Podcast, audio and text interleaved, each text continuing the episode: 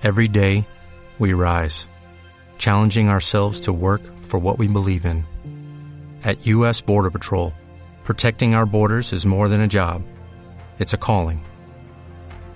Agents answer the call, working together to keep our country and communities safe. If you're ready for a new mission, join U.S. Border Patrol and go beyond. Learn more at cbp.gov/careers. ¿Cómo, ¿Cómo entrar en el andén? preguntó bondadosamente, y Harry asintió con la cabeza. No te preocupes, dijo. Lo único que tienes que hacer es andar recto hacia la barrera que está entre los dos andenes. No te detengas y no tengas miedo de chocar. Eso es muy importante. Lo mejor es ir deprisa si estás nervioso. Ve ahora. Ve antes que Ron. Em, de acuerdo, dijo Harry. Empujó su carrito y se dirigió hacia la barrera. Parecía muy sólida. Comenzó a andar. La gente que andaba a su alrededor iba al andén nueve o al diez. Fue más rápido. Iba a chocar contra la taquilla y tendría problemas. Se inclinó sobre el carrito y comenzó a correr. La barrera se acercaba cada vez más. Ya no podía detenerse. El carrito estaba fuera de control. Ya estaba allí. Cerró los ojos preparado para el choque. Pero no llegó. Siguió rodando. Abrió los ojos. Una locomotora de vapor de color escarlata esperaba en el andén lleno de gente. Un rótulo decía Expreso de Hogwarts, once horas. Harry miró hacia atrás y vio una arcada de hierro donde debía estar la taquilla, con las palabras Andén nueve y tres cuartos. Lo había logrado. El humo de la locomotora se elevaba sobre las cabezas de la ruidosa multitud, mientras que gatos de todos los colores iban y venían entre las piernas de la gente. Las lechuzas se llamaban unas a otras con un malhumorado ulular, por encima del ruido de las charlas y el movimiento de los pesados baúles. Los primeros vagones ya estaban repletos de estudiantes, algunos asomados por las ventanillas para hablar con sus familiares, otros discutiendo sobre los asientos que iban a ocupar. Harry empujó su carrito por el andén buscando un asiento vacío. Pasó al lado de un chico de cara redonda que decía Abuelita, he vuelto a perder mi sapo. ¡Oh, Neville! oyó que suspiraba la anciana. Un muchacho de pelos tiesos estaba rodeado por un grupo. Déjanos mirar, Lee, vamos. El muchacho levantó la tapa de la caja que llevaba en los brazos y los que lo rodeaban gritaron cuando del interior salió una larga cola peluda. Harry se abrió paso hasta que encontró un compartimiento vacío cerca del final del tren. Primero puso a Hitwick y luego comenzó a empujar el baúl hacia la puerta del vagón. Trató de subirlo por los escalones, pero solo lo pudo levantar un poco antes de que se cayera golpeándole un pie. ¿Quieres que te eche una mano? Era uno de los gemelos pelirrojos a los que había seguido a través de la barrera de los andenes. Sí, por favor, jadeó Harry. ¡Eh, Fred! ¡Ven a ayudar! Con la ayuda de los gemelos, el baúl de Harry finalmente quedó en un rincón del compartimiento. Gracias, dijo Harry quitándose de los ojos el pelo húmedo. ¿Qué es eso? dijo de pronto uno de los gemelos señalando la brillante cicatriz de Harry. Vaya, dijo el otro gemelo. Eres tú. Es él, dijo el primero. Eres tú, ¿no? se dirigió a Harry. ¿Quién? preguntó Harry. Harry Potter, respondieron a coro. Oh, él, dijo Harry. Eh, quiero decir, eh, sí, soy yo. Los dos muchachos lo miraron boquiabiertos y Harry sintió que se ruborizaba. Entonces, para su alivio, una voz llegó a través de la puerta abierta del compartimiento. Fred. George. ¿Estáis ahí? Ya vamos, mamá. Con una última mirada a Harry, los gemelos saltaron del vagón. Harry se sentó al lado de la ventanilla. Desde allí, medio oculto, podía observar a la familia de pelirrojos en el andén y oír lo que decían. La madre acababa de sacar un pañuelo. Ron, ¿tienes algo en la nariz? El menor de los varones trató de esquivarla, pero la madre lo sujetó y comenzó a frotarle la punta de la nariz. Mamá, déjame. exclamó apartándose. Ah, el pequeñito Ronnie tiene algo en su naricita, dijo uno de los gemelos. Cállate, dijo Ron. ¿Dónde está Percy? preguntó la madre. Ahí viene. El mayor de los muchachos se acercaba a ellos. Ya se había puesto la ondulante túnica negra de Hogwarts y Harry notó que tenía una insignia plateada en el pecho con la letra P. No me puedo quedar mucho, mamá, dijo. Estoy delante. Los prefectos tenemos dos compartimientos. Oh, ¿tú eres un prefecto, Percy? dijo uno de los gemelos con aire de gran sorpresa. Tendrías que habernoslo dicho, no teníamos idea. Espera, creo que recuerdo que nos dijo algo, dijo el otro gemelo. Una vez, o, o, dos, un minuto, todo el verano. Oh, callaos, dijo Percy el prefecto. Y de todos modos, ¿por qué Percy tiene túnica nueva? dijo uno de los gemelos. Porque él es un prefecto, dijo afectuosamente la madre. Muy bien, cariño, que tengas un buen año. Envíame una lechuza cuando llegues allá. Besó a Percy en la mejilla y el muchacho se fue. Luego se volvió hacia los gemelos. Ahora vosotros dos. Este año os tenéis que portar bien. Si recibo una lechuza más diciéndome que habéis hecho eh, estallar un inodoro. ¿Hacer estallar un inodoro? Nosotros nunca hemos hecho nada de eso. Pero es una gran idea, mamá. Gracias. No tiene gracia. Y cuidad de Ron. No te preocupes, el pequeño Ronnie estará seguro con nosotros. Cállate, dijo otra vez Ron. Era casi tan alto como los gemelos, y su nariz todavía estaba rosada en donde su madre le había frotado. ¡Eh, mamá! ¿Adivinas a quién acabamos de ver en el tren? Harry se agachó rápidamente para que no lo descubrieran. ¿Os acordáis de ese muchacho de pelo negro que estaba cerca de nosotros en la estación? ¿Sabéis quién es? ¿Quién? Harry Potter. Harry oyó la voz de la niña. Mamá, ¿puedo subir al tren para verlo? Mamá, por favor. Ya lo has visto, Ginny, y además, e, el pobre chico no es algo para que lo mires como en el zoológico. ¿Es él realmente Fred? ¿Cómo lo sabes? Se lo pregunté, vi su cicatriz. Está realmente allí, como iluminada. Pobrecillo. No es raro que esté solo. Fue tan amable cuando me preguntó cómo llegar al andén. Eso no importa. ¿Crees que él recuerda cómo era quien tú sabes? La madre súbitamente se puso muy seria. Te prohíbo que le preguntes. No, no te atrevas. Como si necesitara que le recuerden algo así en su primer día de colegio. Está bien, quédate tranquila. Se oyó un silbido. Daos prisa, dijo la madre, y los tres chicos subieron al tren. Se asomaron por la ventanilla para que los besara y la hermanita menor comenzó a llorar. No llores, Ginny. Vamos a enviarte muchas lechuzas. Y un inodoro de Hogwarts. George. Era una broma, mamá. El tren comenzó a moverse. Harry vio a la madre de los muchachos agitando la mano y a la hermanita, mitad llorando, mitad riendo, corriendo para seguir al tren hasta que éste comenzó a acelerar y entonces se quedó saludando. Harry observó a la madre y a la hija hasta que desaparecieron cuando el tren giró. Las casas pasaban a toda velocidad por la ventanilla. Harry sintió una ola de excitación. No sabía lo que iba a pasar, pero sería mejor que lo que dejaba atrás. La puerta del compartimiento se abrió y entró el menor de los pelirrojos. ¿Hay alguien sentado ahí? preguntó señalando el asiento opuesto a Harry. Todos los demás vagones están llenos. Harry negó con la cabeza y el muchacho se sentó. Lanzó una mirada a Harry y luego desvió la vista rápidamente hacia la ventanilla, como si no lo hubiera estado observando. Harry notó que todavía tenía una mancha negra en la nariz. ¡Eh, Ron! Los gemelos habían vuelto. Mira, nosotros nos vamos a la mitad del tren porque Lee Jordan tiene una tarántula gigante y vamos a verla. De acuerdo, murmuró Ron.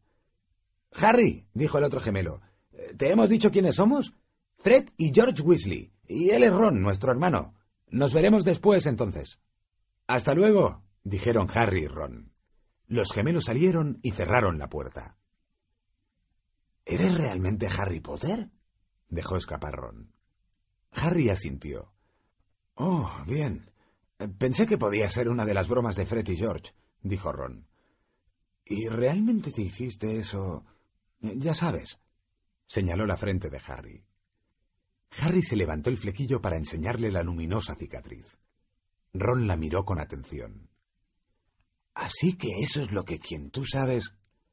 Sí, dijo Harry, pero no puedo recordarlo. Nada, dijo Ron en tono anhelante. Bueno, recuerdo una luz verde muy intensa, pero nada más. Vaya, dijo Ron. Contempló a Harry durante unos instantes y luego Como si se diera cuenta de lo que estaba haciendo, con rapidez volvió a mirar por la ventanilla. ¿Sois una familia de magos? preguntó Harry, ya que encontraba a Ron tan interesante como Ron lo encontraba él. Oh, sí, eso creo, respondió Ron. Me parece que mamá tiene un primo segundo que es contable, pero nunca hablamos de él. Entonces ya debes de saber mucho sobre magia. Era evidente que los Weasley eran una de esas antiguas familias de magos de las que había hablado el pálido muchacho del callejón Diagón. Oí que te habías ido a vivir con Muggles, dijo Ron. ¿Cómo son? Horribles. Bueno, no todos ellos. Mi tía, mi tío y mi primo sí lo son. Me hubiera gustado tener tres hermanos magos. Cinco, corrigió Ron. Por alguna razón parecía deprimido. Soy el sexto en nuestra familia que va a asistir a Hogwarts. Podrías decir que tengo el listón muy alto. Bill y Charlie ya han terminado.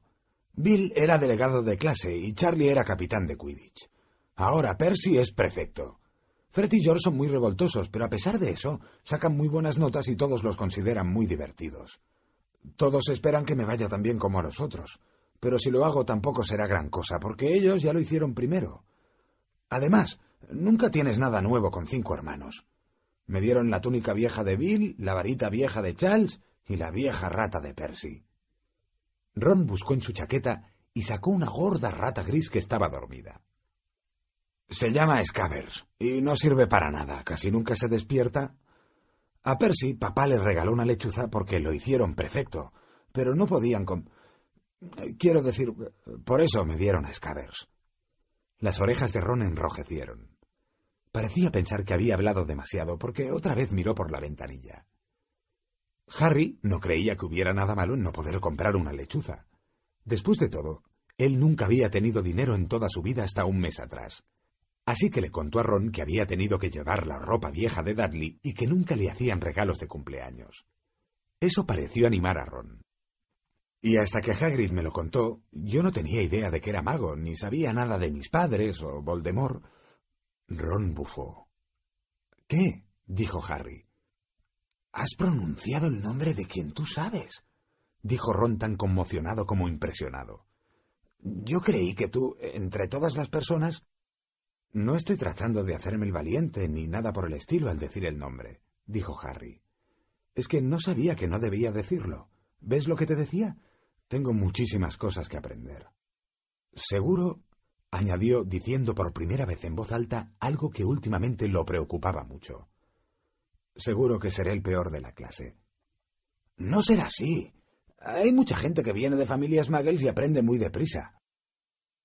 Mientras conversaban, el tren había pasado por campos llenos de vacas y ovejas. Se quedaron mirando un rato en silencio el paisaje. A eso de las doce y media se produjo un alboroto en el pasillo y una mujer de cara sonriente con hoyuelos se asomó y les dijo ¿Queréis algo del carrito, guapos? Harry, que no había desayunado, se levantó de un salto, pero las orejas de Ron se pusieron otra vez coloradas y murmuró que había llevado bocadillos. Harry salió al pasillo. Cuando vivía con los Dursley, nunca había tenido dinero para comprarse golosinas, y puesto que tenía los bolsillos repletos de monedas de oro, plata y bronce, estaba listo para comprarse todas las barras de chocolate que pudiera llevar. Pero la mujer no tenía Mars.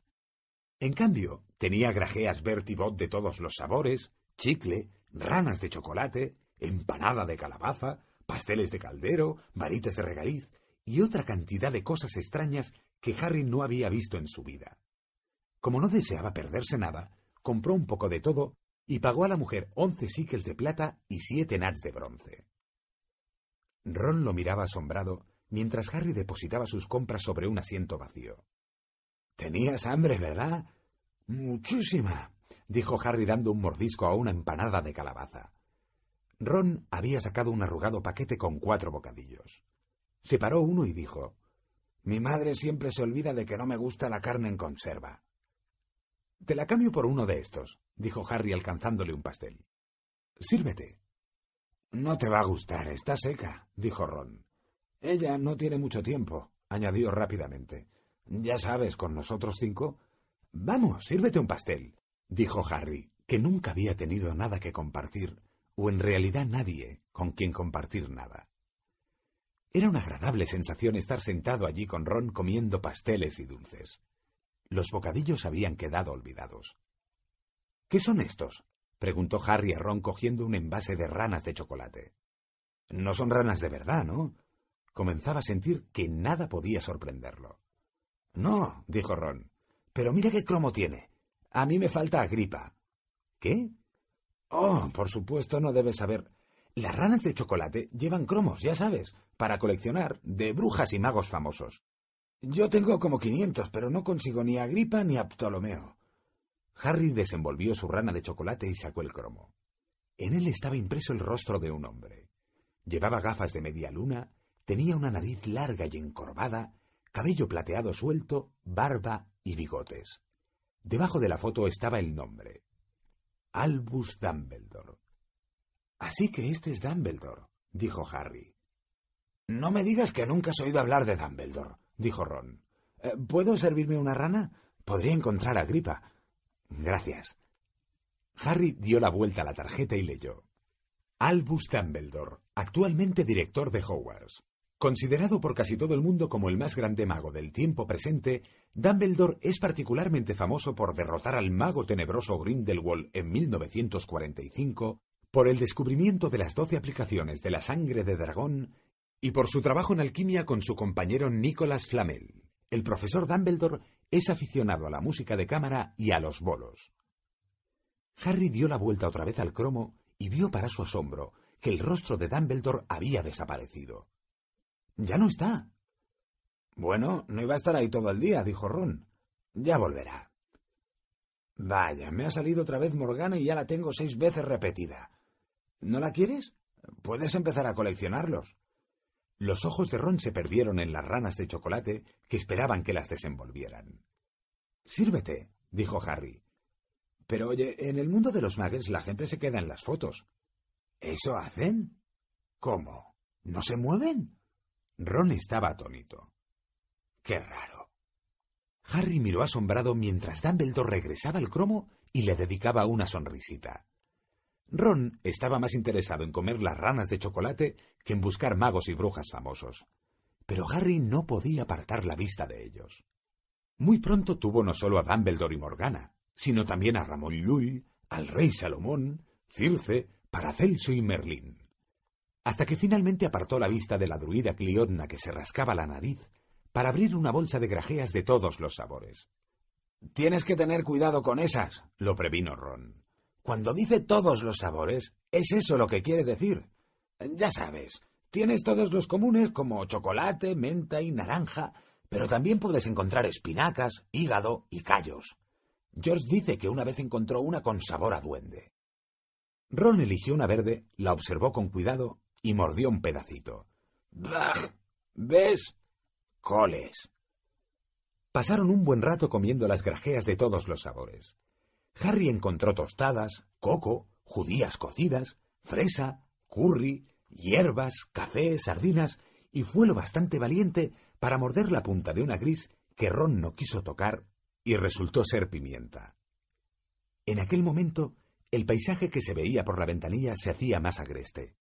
Habían desaparecido los campos cultivados y aparecían bosques, ríos serpenteantes y colinas de color verde oscuro. Se oyó un golpe en la puerta del compartimento y entró el muchacho de cara redonda que Harry había visto al pasar por el andén nueve y tres cuartos. Parecía muy afligido. Perdón, dijo. ¿Por casualidad no habréis visto un sapo? Cuando los dos negaron con la cabeza, gimió. Lo he perdido. Se me escapa todo el tiempo. Ya aparecerá, dijo Harry. Sí, dijo el muchacho apesadumbrado. Bueno, si lo veis. Se fue. No sé por qué está tan triste, comentó Ron. Si yo hubiera traído un sapo lo habría perdido lo más rápidamente posible. Aunque en realidad he traído a Scavers, así que no puedo hablar. La rata seguía durmiendo en las rodillas de Ron. Podría estar muerta y no notarías la diferencia, dijo Ron con disgusto. Ayer traté de volverla amarilla para hacerla más interesante, pero el hechizo no funcionó. Te lo voy a enseñar, mira. Revolvió en su baúl y sacó una varita muy gastada. En algunas partes estaba astillada y en la punta brillaba algo blanco. Los pelos de unicornio casi se salen. De todos modos, acababa de coger la varita cuando la puerta del compartimiento se abrió otra vez. Había regresado el chico del sapo, pero llevaba una niña con él. La muchacha ya llevaba la túnica de Hogwarts. ¿Alguien ha visto un sapo? Neville perdió uno. Dijo. Tenía voz de mandona, mucho pelo color castaño y los dientes de delante bastante largos. Ya le hemos dicho que no, dijo Ron. Pero la niña no lo escuchaba. Estaba mirando la varita que tenía en la mano. ¡Oh! ¿Estás haciendo magia? Entonces vamos a verlo. Se sentó. Ron pareció desconcertado. De acuerdo. Se aclaró la garganta. Rayo de sol, margaritas, volved amarilla a esta tonta ratita. Agitó la varita, pero no sucedió nada. Scaber siguió durmiendo tan gris como siempre. ¿Estás seguro de que es el hechizo apropiado? preguntó la niña. Bueno, no es muy efectivo, ¿no? Yo probé unos pocos sencillos solo para practicar y funcionaron. Nadie en mi familia es mago. Fue toda una sorpresa cuando recibí mi carta, pero también estaba muy contenta, por supuesto, ya que esta es la mejor escuela de magia, por lo que sé. Ya me he aprendido todos los libros de memoria, desde luego. Espero que eso sea suficiente. Yo soy Hermione Granger. ¿Y vosotros quiénes sois? Dijo todo aquello muy rápidamente. Harry miró a Ron y se calmó al ver en su rostro aturdido que él tampoco se había aprendido todos los libros de memoria. Yo soy Ron Weasley, murmuró Ron. Harry Potter, dijo Harry. ¿Eres tú realmente? dijo Hermión. Lo sé todo sobre ti, por supuesto. Conseguí unos pocos libros extra para prepararme más. Y tú figuras en Historia de la Magia Moderna, Defensa contra las Artes Oscuras y grandes eventos mágicos del siglo XX. ¿Estoy yo? Dijo Harry sintiéndose mareado. Dios mío, ¿no lo sabes? Yo en tu lugar habría buscado todo lo que pudiera, dijo Hermión. ¿Sabéis a qué casa vais a ir? Estuve preguntando por ahí y espero estar en Gryffindor. Parece la mejor de todas. Oí que Dumbledore estuvo allí, pero supongo que Ravenclaw no será tan mala. De todos modos, es mejor que sigamos buscando el sapo de Neville. Y vosotros dos deberíais cambiaros ya. Vamos a llegar pronto. Y se marchó, llevándose al chico sin sapo. Cualquiera que sea la casa que me toque, espero que ella no esté, dijo Ron. Arrojó su varita al baúl. Qué hechizo más estúpido, me lo dijo George. Seguro que era falso. ¿En qué casa están tus hermanos? preguntó Harry. Gryffindor, dijo Ron. Otra vez parecía deprimido. Mamá y papá también estuvieron allí. No sé qué van a decir si yo no estoy. No creo que Ravenclaw sea tan mala, pero imagina si me ponen en Slytherin. ¿Esa es la casa en la que Vol... Eh, quiero decir, ¿quién tú sabes estaba? Ajá, dijo Ron. Se echó hacia atrás en el asiento con aspecto abrumado. ¿Sabes? Me parece que las puntas de los bigotes de Scavers están un poco más claras, dijo Harry tratando de apartar la mente de Ron del tema de las casas. Y a propósito, ¿qué hacen ahora tus hermanos mayores? Harry se preguntaba qué hacía un mago una vez que terminaba el colegio. Charlie está en Rumanía estudiando dragones, y Bill está en África ocupándose de asuntos para Gringotts, explicó Ron. ¿Te enteraste de lo que pasó en Gringotts? Salió en el Profeta. Pero no creo que las casas de los Muggles lo reciban. Trataron de robar en una cámara de alta seguridad. Harry se sorprendió. ¿De verdad? ¿Y qué les ha sucedido? Nada. Por eso son noticias tan importantes. No los han atrapado. Mi padre dice que tiene que haber un poderoso mago tenebroso para entrar en Gringotts. Pero lo que es raro es que parece que no se llevaron nada. Por supuesto, todos se asustan cuando sucede algo así ante la posibilidad de que quien tú sabes esté detrás de ello. Harry repasó las noticias en su cabeza. Había comenzado a sentir una punzada de miedo cada vez que mencionaban a quien tú sabes. Suponía que aquello era una parte de entrar en el mundo mágico, pero era mucho más agradable poder decir Voldemort sin preocuparse. ¿Cuál es tu equipo de Quidditch? preguntó Ron. Eh, no conozco ninguno, confesó Harry. ¿Cómo? Ron pareció atónito. Oh, ya verás. Es el mejor juego del mundo. Y se dedicó a explicarle todo sobre las cuatro pelotas y las posiciones de los siete jugadores, describiendo famosas jugadas que había visto con sus hermanos y la escoba que le gustaría comprar si tuviera el dinero. Le estaba explicando los mejores puntos del juego cuando otra vez se abrió la puerta del compartimiento. Pero esta vez no era Neville, el chico sin sapo, ni Hermione Granger. Entraron tres muchachos, y Harry reconoció de inmediato al del medio. Era el chico pálido de la tienda de túnicas de Madame Malkin. Miraba a Harry con mucho más interés que el que había demostrado en el callejón Diagón. ¿Es verdad? preguntó. Por todo el tren están diciendo que Harry Potter está en este compartimento. Así que eres tú, ¿no? Sí, respondió Harry. Observó a los otros muchachos. Ambos eran corpulentos y parecían muy vulgares. Situados a ambos lados del chico pálido, parecían guardaespaldas. Ah, este es Crab y este es Goyle, dijo el muchacho pálido con despreocupación al darse cuenta de que Harry los miraba. Y mi nombre es Malfoy, Draco Malfoy. Ron dejó escapar una débil tos que podía estar ocultando una risita. Draco, dragón Malfoy, lo miró. ¿Te parece que mi nombre es divertido, no? No necesito preguntarte quién eres. Mi padre me dijo que todos los Weasley son pelirrojos, con pecas y más hijos que los que pueden mantener. Se volvió hacia Harry. Muy pronto descubrirás que algunas familias de magos son mucho mejores que otras, Potter. No querrás hacerte amigo de los de la clase indebida. Yo puedo ayudarte en eso. Extendió la mano para estrecharla la de Harry, pero Harry no la aceptó. Creo que puedo darme cuenta solo de cuáles son los indebidos. Gracias, dijo con frialdad. Draco Malfoy no se ruborizó, pero un tono rosado apareció en sus pálidas mejillas. Yo tendría cuidado si fuera tú, Potter, dijo con calma. A menos que seas un poco más amable. Vas a ir por el mismo camino que tus padres. Ellos tampoco sabían lo que era bueno para ellos. Tú sigue con gentuza como los Weasley y ese Hagrid y terminarás como ellos. ¡Hola! ¡Buenos días, mi pana! Buenos días, bienvenido a Sherwin Williams. ¡Ey! ¿Qué onda, compadre? ¿Qué onda? Ya tengo lista la pintura que ordenaste en el ProPlus app. Con más de 6.000 representantes en nuestras tiendas listos para atenderte en tu idioma y beneficios para contratistas que encontrarás en aliadopro.com. En Sherwin Williams somos el aliado del PRO.